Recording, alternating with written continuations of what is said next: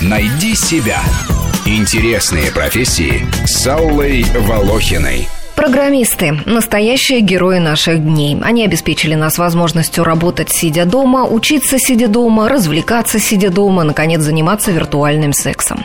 Некоторые из них настоящие бэтмены. Один такой третий год сидит в посольстве Эквадора в Великобритании. С 16 лет Джулиан Ассанж увлекался программированием, но сотни тысяч хакнутых секретных документов правительств всех стран главу Викликса хоть и прославили, но до добра не довели ни его самого, ни эти правительства. Другой такой доставил много головной боли американской администрации. Бывшего агента спецслужб, программиста Эдварда Сноудена, знает теперь весь мир, и Голливуд снимает о нем кино.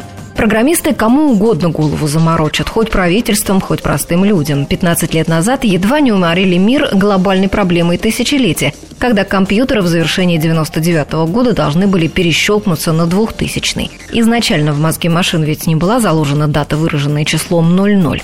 Простые-то граждане запаслись тогда попкорном и расселись в ожидании светопредставления. В программе обещали сбой в работе систем управления транспортом, проблемы в банковской и космической отраслях, у предприятий, поставляющих электроэнергию, газ и воду.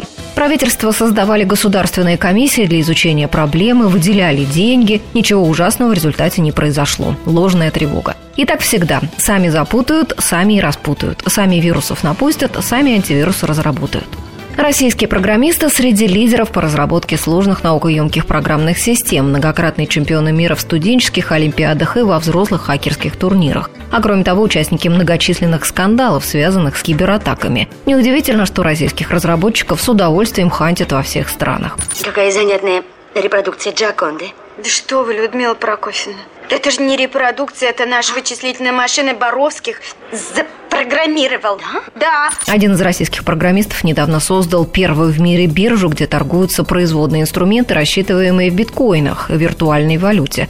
Самая популярная поисковая система в стране – отечественной разработки и самая востребованная социальная сеть тоже. Бывают, конечно, и проколы. К примеру, с электронной системой ведения журналов и дневников, которые ввели в школах Москвы. Система эта рухнула еще в октябре и до сих пор не поднялась, и отладят ее еще не скоро. При этом все утраченные данные, то есть школьные оценки, восстановлению не подлежат, пропали безвозвратно. Все это стоило больших нервов учителям и родителям, которые, по сути, стали бета-разработчиками новой системы безо всякого желания со своей стороны. Неважно, действует в области IT, у нас и маркетинг с менеджментом, говорят эксперты. Отечественный софт мог бы лучше продаваться, если бы наладить эти направления. Но пока российское программное обеспечение на мировом рынке занимает лишь около 2%. Но еще не вечер.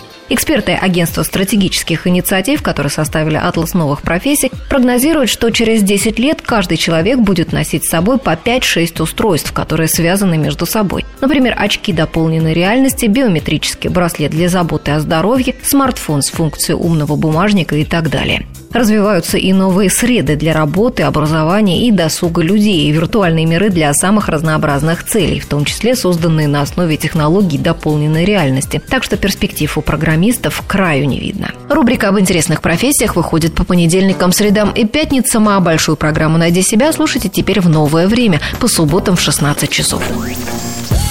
Найди себя. Интересные профессии с Аллой Волохиной.